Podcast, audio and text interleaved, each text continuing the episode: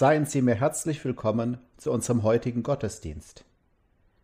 Meine beiden längst verstorbenen Großmütter habe ich sehr geliebt. Sie waren wirklich tolle Frauen. Allerdings kamen im Alter bei ihnen auch die üblichen Beschwerden. So wurden sie teilweise sehr vergesslich, man musste sie immer wieder an Dinge erinnern. Der heutige Sonntag trägt den Namen Reminiscere.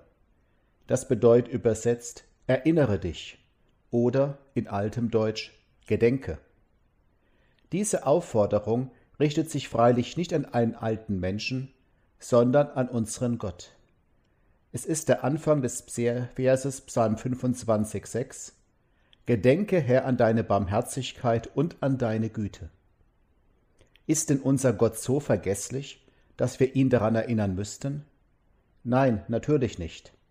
Und trotzdem möchte er, dass wir ihn daran erinnern an das, was er uns versprochen hat, was er uns zugesagt hat. Luther hat es so ausgedrückt, wir sollen ihm seine Verheißungen um die Ohren reiben. Denn damit machen wir uns auch selbst bewusst, wie angewiesen wir auf ihn sind. In diesem Sinne wollen wir gleich mit dem ersten Lied Gott daran erinnern. Lied 286, 1 und 2 Singt, singt dem Herrn neue Lieder Nummer 286, 1 und 2.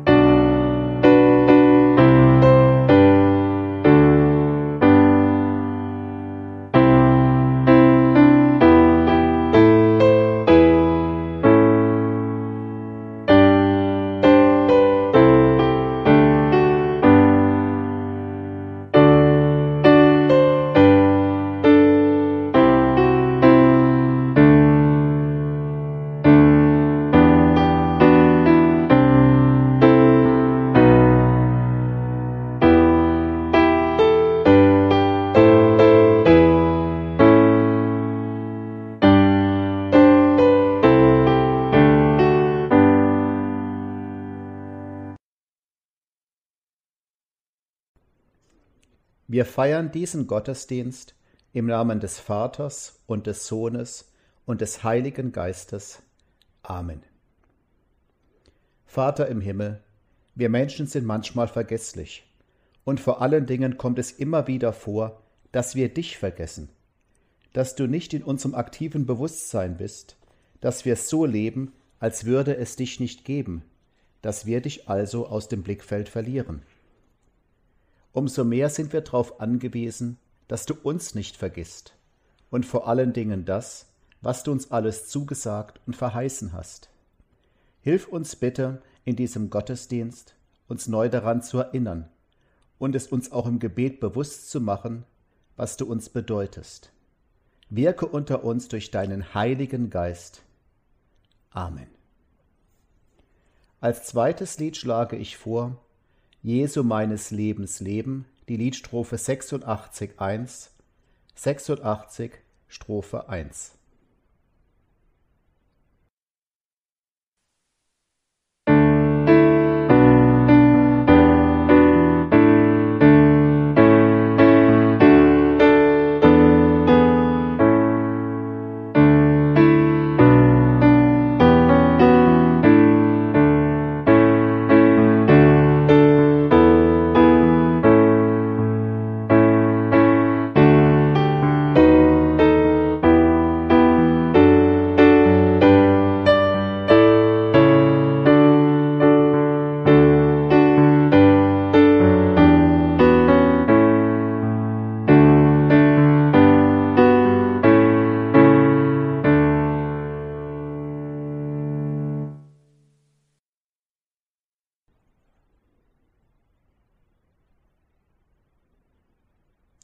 Die Schriftlesung für den heutigen Sonntag steht im Johannesevangelium, drittes Kapitel, die Verse 14 bis 21. Du weißt doch, wie Mose in der Wüste eine Schlange aus Bronze an einer Stange aufrichtete, damit jeder, der sie ansah, am Leben blieb.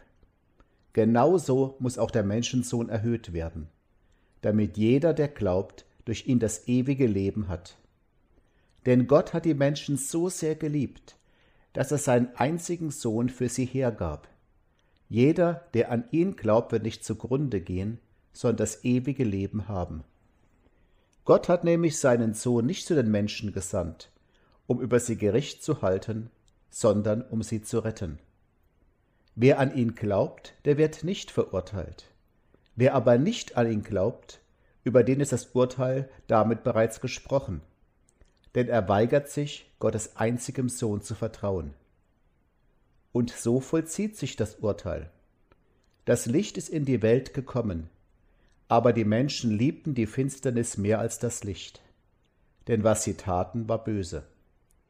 Wer Böses tut, scheut das Licht und bleibt lieber im Dunkeln, damit niemand ihm seine Taten nachweisen kann. Wer aber die Wahrheit Gottes liebt und das tut, was er will, der tritt ins Licht. Dann zeigt sich, Gott selbst bestimmt das Handeln dieses Menschen. Wir bekennen uns zu diesem Gott, der so großartig an uns handelt.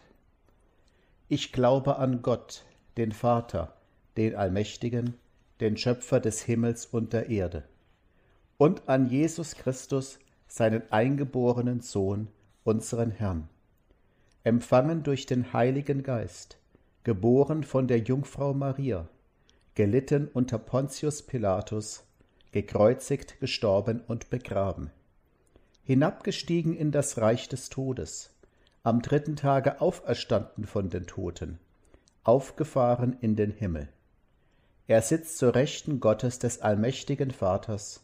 Von dort wird er kommen, zu richten die Lebenden und die Toten. Ich glaube an den Heiligen Geist, die heilige christliche Kirche, Gemeinschaft der Heiligen, Vergebung der Sünden, Auferstehung der Toten und das ewige Leben. Amen. Es ist in keinem anderen Heil, ich schlage Lied 356 vor, Strophen 1 und 2, 356, die Strophen 1 und 2.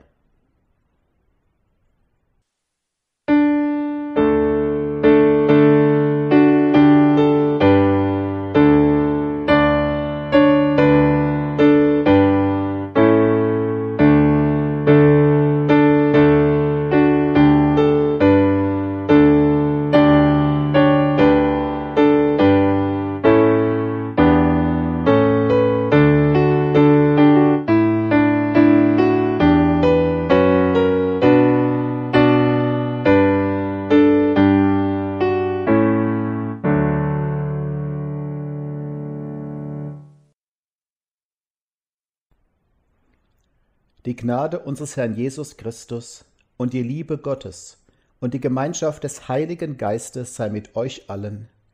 Amen. Der heutige Bibelabschnitt steht im Buch des Propheten Jesaja, Kapitel 5, die Verse 1 bis 7. Dort sagt der Prophet im Auftrag Gottes: Wohlan, ich will von meinem lieben Freunde singen, ein Lied von meinem Freund und seinem Weinberg mein Freund hatte einen Weinberg auf einer fetten Höhe. Und er grub ihn um und entsteinte ihn und pflanzte darin edle Reben. Er baute auch einen Turm darin und grub eine Kelter und wartete darauf, dass er gute Trauben brächte, aber er brachte schlechte. Nun richtet, ihr Bürger zu Jerusalem und ihr Männer Judas, zwischen mir und meinem Weinberg. Was sollte man noch mehr tun an diesem Weinberg, was ich nicht getan habe an ihm? Warum hat er denn schlechte Trauben gebracht, während ich darauf wartete, dass er gute brächte? Wohlan, ich will euch zeigen, was ich mit meinem Weinberg tun will. Sein Zaun soll weggenommen werden, dass er kahl gefressen werde, und seine Mauer soll eingerissen werden, dass er zertreten werde. Ich will ihn wüst liegen lassen, dass er nicht beschnitten noch gehackt werde, sondern Distel und Dornen darauf wachsen, und will den Wolken gebieten, dass sie nicht darauf regnen. Des Herrn Zebaoth Weinberg aber ist das Haus Israel, und die Männer Juda seine Pflanzung, an der sein Herz hing. Er wartete auf Rechtsspruch, siehe, da war Rechtsbruch. Auf Gerechtigkeit, siehe, da war Geschrei über Schlechtigkeit. Heute haben wir etwas Besonderes noch mit dabei. Svenja Eberle wird eine Vertonung dieses Predigttextes singen, bevor ich an die Auslegung gehen werde. O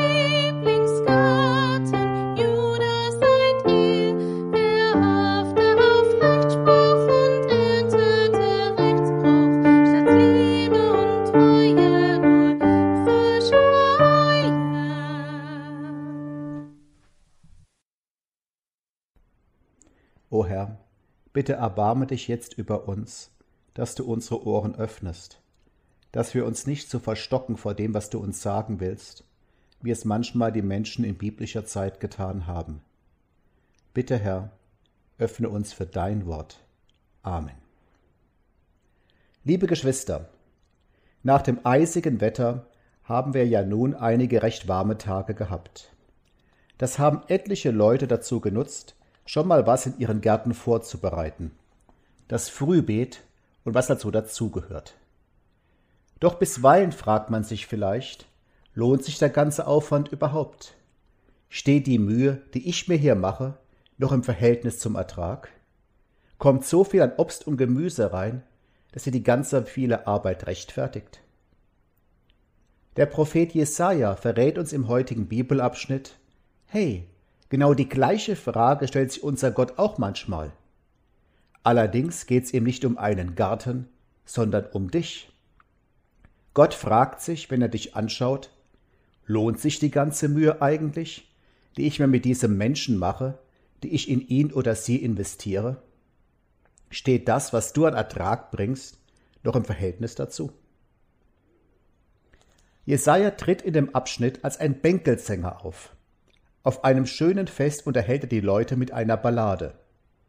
Das heißt, anfangs war sie für die Leute unterhaltsam. Das sollte sich ändern. Was für ein Fest es war, berichtet die Bibel nicht. Die meisten Ausleger tippen auf eine Hochzeit oder eine Erntedankfeier.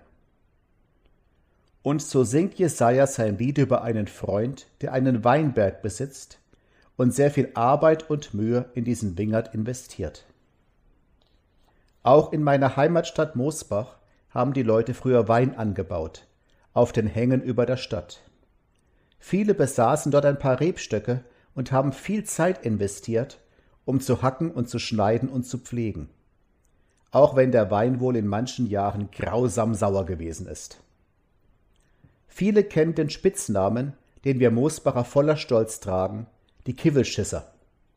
Aber nicht alle wissen, warum man uns so nennt. Damals benutzten die genannten Winzer große Fässer als Toiletten, in Mosbarisch eben Kivel, und verrichteten in sie hinein ihr großes Geschäft. Diese Kivel trugen sie von Zeit zu Zeit zum Weinberg, um damit zu düngen. Man erzählt, einer Frau sei einmal bei einem solchen Transport der Kivel zerbrochen, und er habe sie erschrocken gerufen, jetzt habe das ganze Jahr durch umsonst geschisse. Von einem solchen Vollblutweingärtner singt also auch der Prophet Jesaja. Zwar nichts darüber, was der Mann als Toilette benutzt hat, aber der Freund in seinem Lied setzt sich auch voll und ganz für seinen Weinberg ein. Sein Freund hat einen idealen Platz gekauft, Hanglage mit guter Bodenqualität. Er grub ihn um und schaffte alle Steine fort, die ihm dabei in die Quere kamen. Dann pflanzte er junge Reben ein, die beste Sorte, die er kriegen konnte. Er baute einen Turm, von dem man aus die Trauben bewachen konnte, damit kein Dieb und kein wildes Tier sie vorzeitig ernten würde. Er meißelte aus einem Felsbrocken einen Druck mit Ablaufrinne, eine Kelter. Dort würde man die Trauben nach der Ernte mit den Füßen zerstampfen, und der Most, der über die Rinne ablief, sollte in Behälter laufen, wo er gären und zu Wein heranreifen konnte. An alles hat der Freund gedacht. Und nun wartete er darauf, dass sein Weinberg gute Trauben brächte. Wer etwas vom Weinbau versteht, der weiß, dass er Jahre warten musste, bis neu angepflanzte Weinstöcke verwertbare Früchte bringen. Doch nun ist dieser Freund im Lied so richtig sauer. Denn die Trauben sind äußerst sauer. Die wenigen mickrigen Früchte dieses Weinbergs, sie sind allenfalls als Essig geeignet.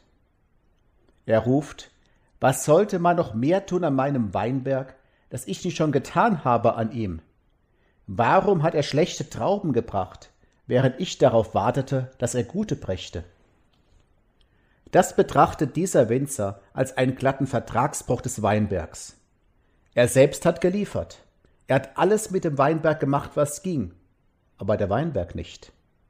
Deshalb möchte er den Weinberg verklagen. Er beruft die Zuhörer des Liedes in die Jury. Ihr kennt das ja vermutlich aus amerikanischen Filmen. Dort entscheiden in Prozessen keine Berufsrichter über Schuld und Unschuld, sondern zwölf Geschworene, einfache Leute aus der Bevölkerung. Genau das hat der Weinbergbesitzer vor. Er ruft den Zuhörern des Liedes zu, Nun richtet, ihr Bürger zu Jerusalem und ihr Männer Judas, zwischen mir und meinem Weinberg. Wenn dieser Winzer dich in die Jury berufen hätte, wie hättest du über ihn geurteilt? Aber jetzt werden die Leute auf dem Fest unruhig, die dieses Lied hören. Klar, es gibt solche Prozesshansel, die wirklich alles und jeden verklagen. Aber einen Weinberg? Wer schleppt ein Grundstück vor Gericht? Absurd. Die Festbesucher beginnen zu ahnen, dass in Wirklichkeit um uns geht. Dass Jesaja ihnen etwas über die Schlechtigkeit von uns Menschen erzählen will. Aber das wollen sie nicht hören. Jes äh, Jesaja soll ihnen gefälligst nicht ihr Fest verderben. Wie gehen wir mit Leuten um, die uns unbequeme Wahrheiten offen sagen? Lest ihr auch manchmal Asterix-Hefte, liebe Geschwister? Falls ja, kennt ihr die berühmte Szene, mit der fast alle diese Geschichten enden. Die Leute aus dem Dorf feiern ein Fest, ein großes Feuer brennt, man brät Wildschweine, das Bier fließt in Strömen. Nur einer darf da fast niemals mitmachen. Trubadix, der Barde des Dorfes.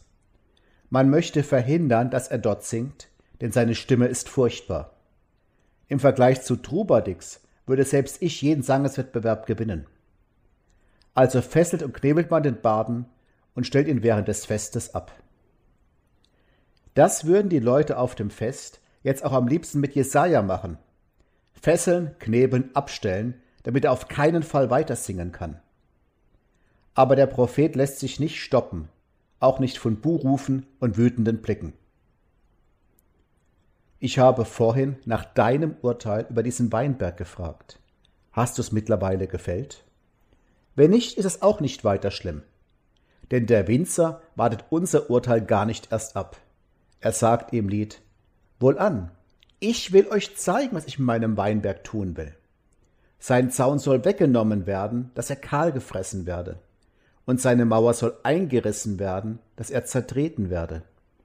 Ich will ihn wüst liegen lassen, dass er nicht beschnitten noch gehackt werde, sondern Distel und Dornen darauf wachsen, und will den Wolken gebieten, dass sie nicht darauf regnen. Den Wolken gebieten, dass sie nicht auf den Weinberg regnen sollen. Es gibt nur einen, der Wolken, Luft und Winden gibt Wege, Lauf und Bahn. Jetzt wird klar, es geht im den Lied um Gott und wie bitter enttäuscht Gott über uns ist.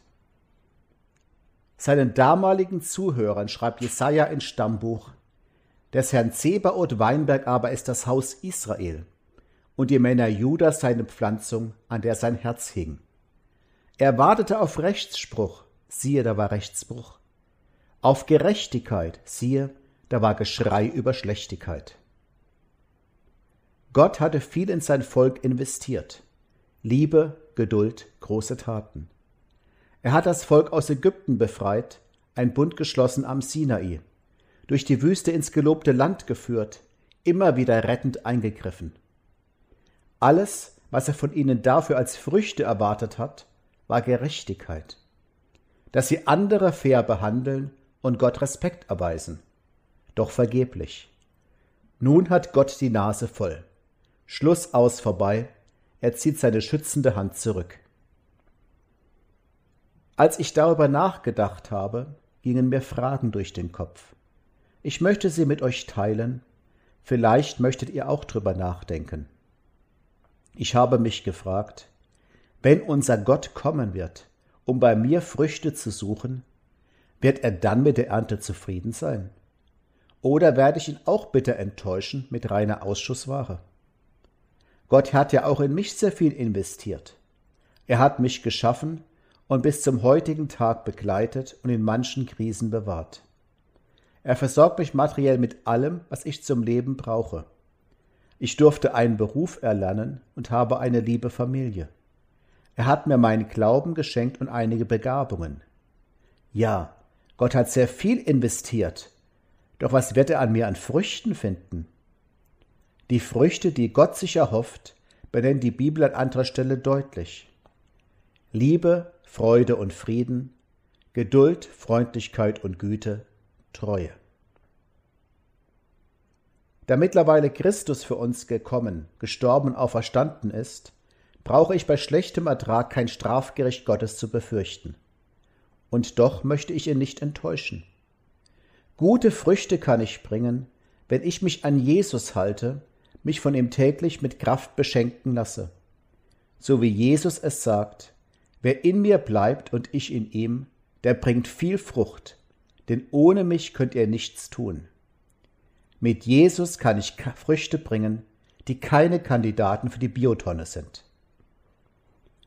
Jesaja hat sein Lied gesungen. Doch die Menschen wollten nicht zuhören. Werden wir es besser machen? Uns von Gott in Frage stellen lassen? Und bei Christus bleiben und mit ihm gute Frucht bringen für unseren Herrn? Das kann jede und jeder nur für sich selbst entscheiden. Wie entscheidest du dich? Amen. Als nächstes Lied singen wir Kommt herbei, singt dem Herrn 617 die Strophen 1 und 3 bis 6, 617 die Strophen 1 und 3 bis 6.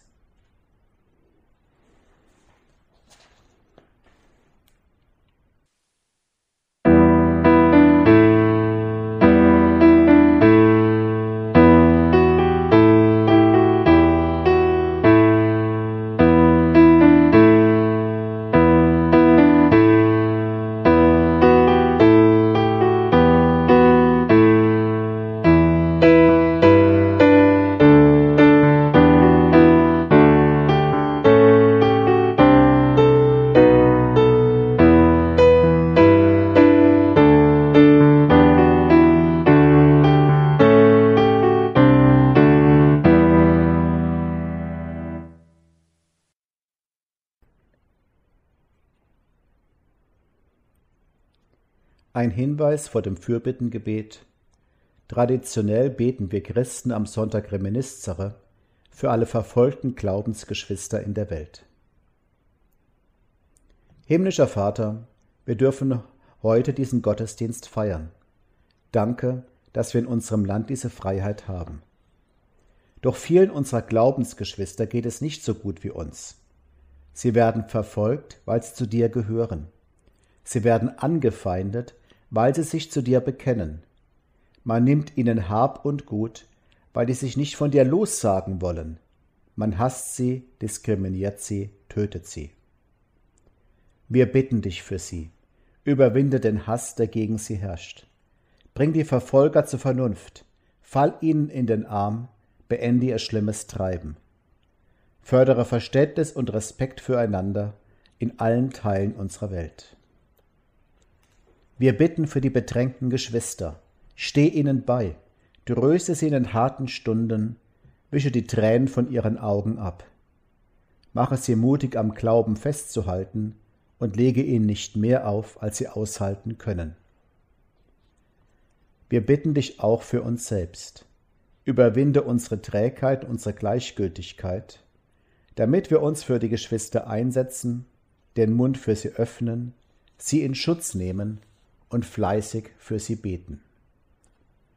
Und gemeinsam beten wir, Vater unser im Himmel, geheiligt werde dein Name, dein Reich komme, dein Wille geschehe, wie im Himmel so auf Erden.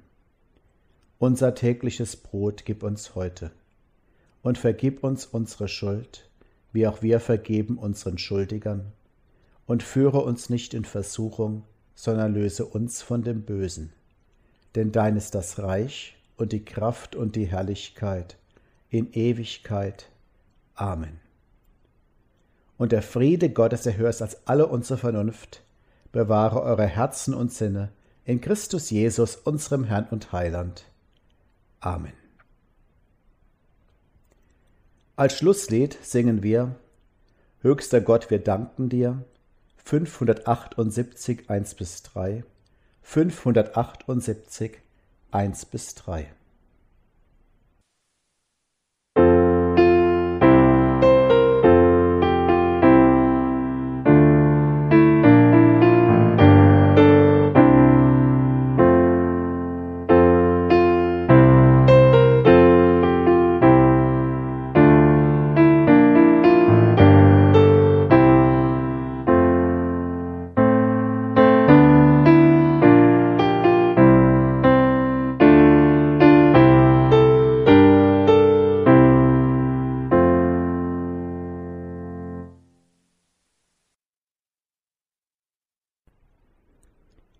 vor dem Ende des Gottesdienstes ein Dankeschön an Svenja Eberle, die Band KFB und Sönke Vogelsberg für die musikalischen Beiträge. Empfangt nun den Segen Gottes. Wie das Wasser das Leben schenkt, erfrische dich der allmächtige Gott. Wie das Feuer wärme er deine Seele. Wie Regen, der das trockene Land befeuchtet, bereite er in dir einen guten Boden so segne und behüte dich der allmächtige und barmherzige Gott, Vater, Sohn und Heiliger Geist. Amen.